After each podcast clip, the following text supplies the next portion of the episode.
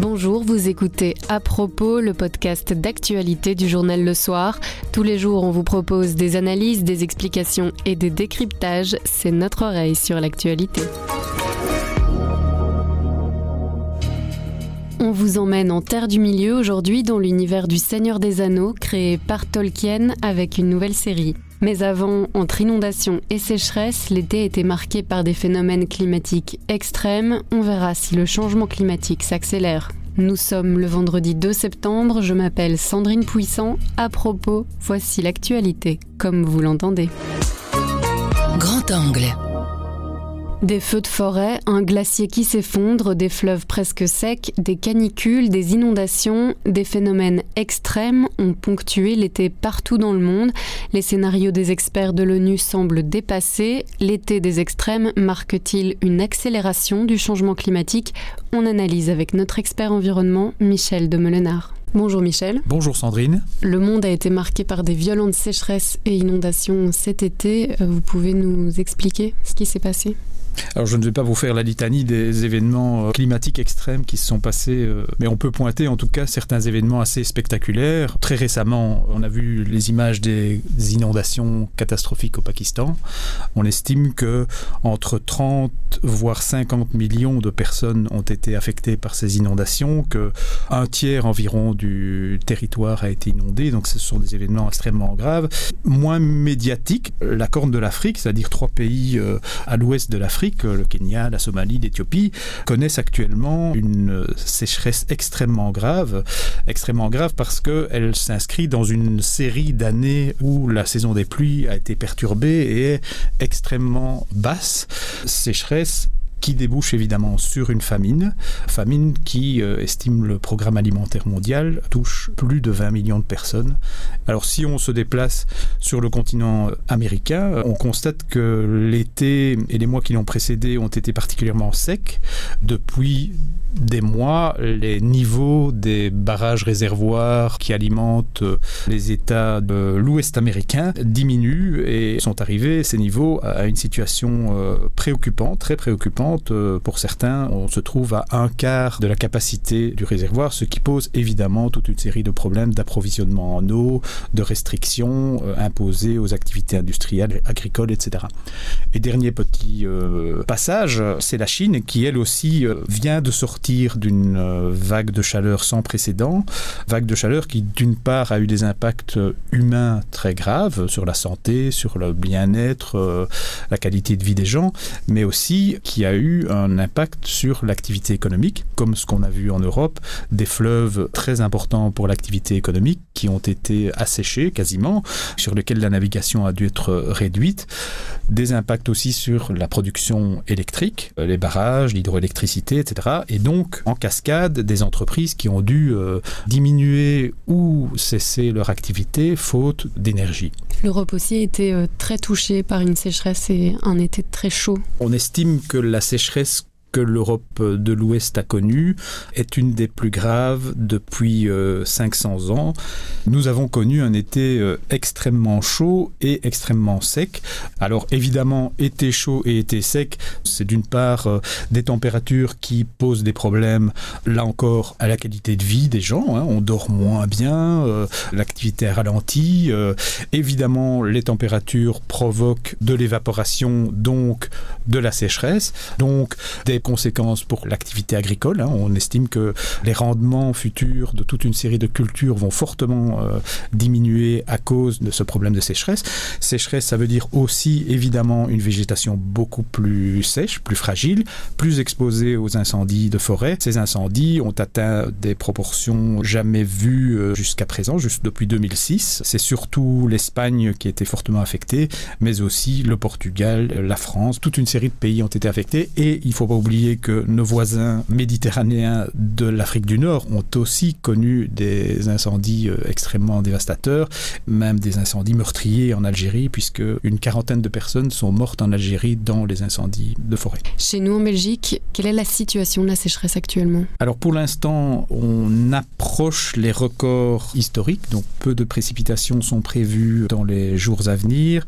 Les données que l'Institut royal météorologique euh, communique montrent qu'on est euh, dans une situation où on va quasiment battre le record de 1976, qui est l'été le plus sec depuis le début des mesures, à l'exception de 1921, qui était une année totalement exceptionnelle et hors des normes. Alors est-ce que tous ces événements sont liés au changement climatique?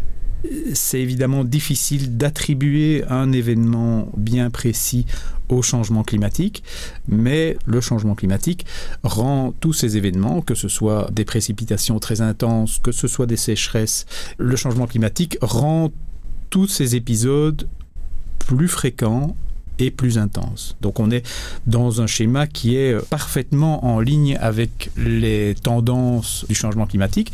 Par ailleurs, par rapport aux prévisions que les scénarios euh, climatiques euh, établissent, on connaît aujourd'hui, c'est le cas pour la Belgique, on connaît aujourd'hui ce qu'on anticipait qu'il allait arriver en 2040-2050.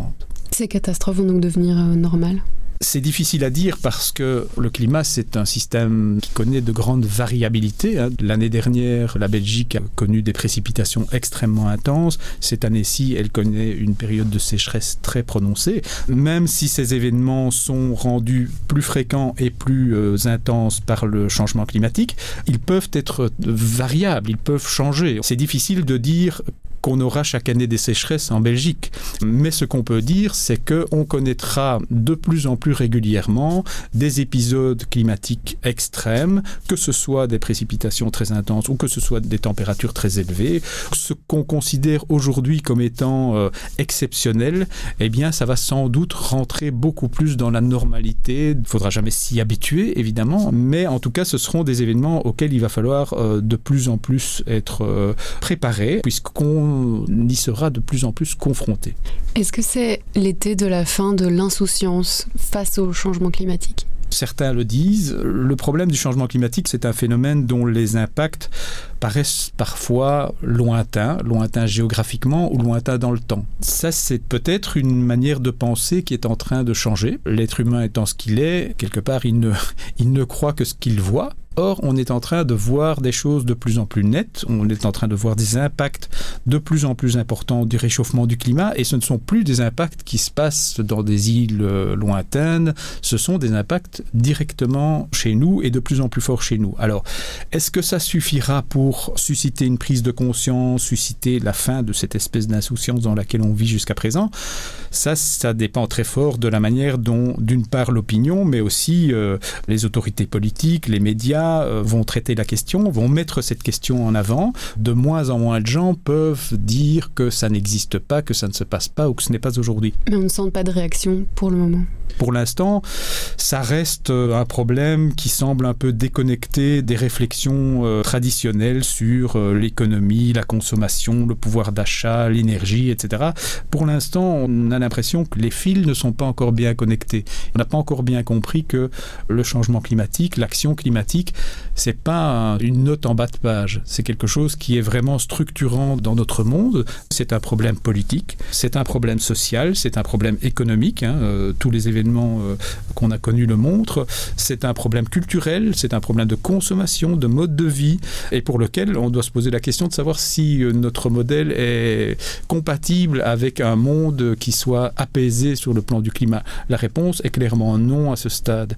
On n'a pas encore trouvé le moyen de vivre au-dessus de nos moyens, précisément, et de vivre euh, en ayant explosé nos limites planétaires. Donc il faut trouver la voie pour euh, rentrer dans les limites tout en assurant le bien-être, la qualité de vie de la population. Est-ce qu'on peut dire que cet été, le changement climatique s'est accéléré? Est-ce qu'il s'est accéléré? On ne peut pas le dire, franchement. Scientifiquement, on ne peut pas le dire. Il est possible que les années euh, prochaines soient des années plus calmes. On peut dire que cet été, on a assisté à des événements euh, qu'on n'attendait pas avant des décennies.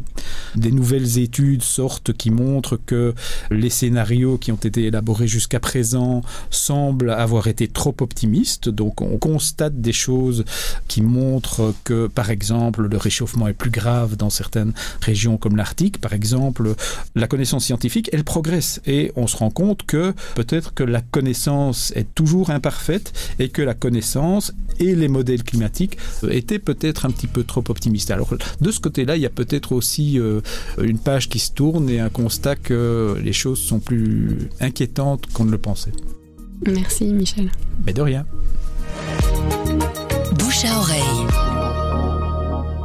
Le bouche à oreille, c'est un avis, une inspiration, une recommandation et c'est livré par un membre de la rédaction. Les premiers épisodes d'une nouvelle série inspirée de l'univers du Seigneur des Anneaux sortent aujourd'hui sur la plateforme Amazon Prime. Cette série produite par Amazon est un des événements de la rentrée.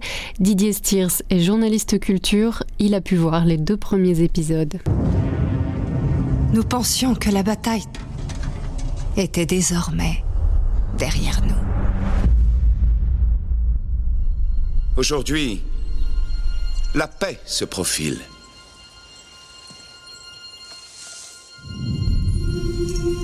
Nous pensions que nos joies jamais ne finiraient. Nous pensions que notre lumière jamais ne s'éteindrait. Le ciel est étrange. C'est quelques milliers d'années avant l'intrigue du Seigneur des Anneaux. On y retrouve deux personnages qu'on a pu voir dans Le Seigneur des Anneaux, qui ont la particularité de vivre longtemps. On voit comment euh, Galadriel, l'elfe, est devenue euh, une elfe euh, guerrière. Galadriel, fille de Finarfin. Le moment tant redouté.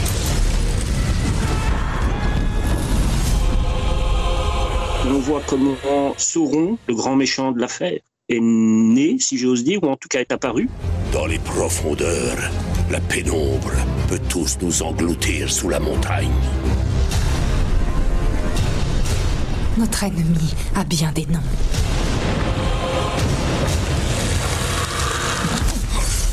Tu as entendu parler de lui? Tu connais le nom de Sauron?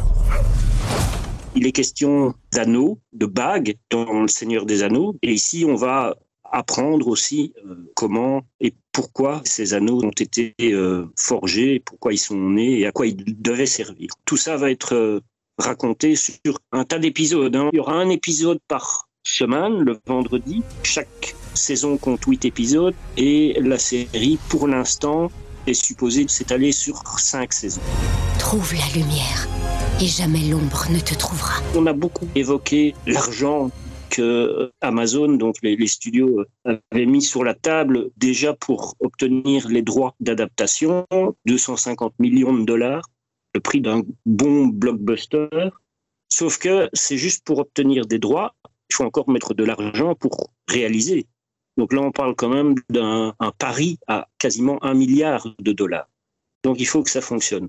Et la première chose qui frappe, c'est que, c'est-à-dire qu'on sent l'argent, mais en tout cas, c'est hyper soigné, visuellement parlant, en termes de montage, esthétiquement.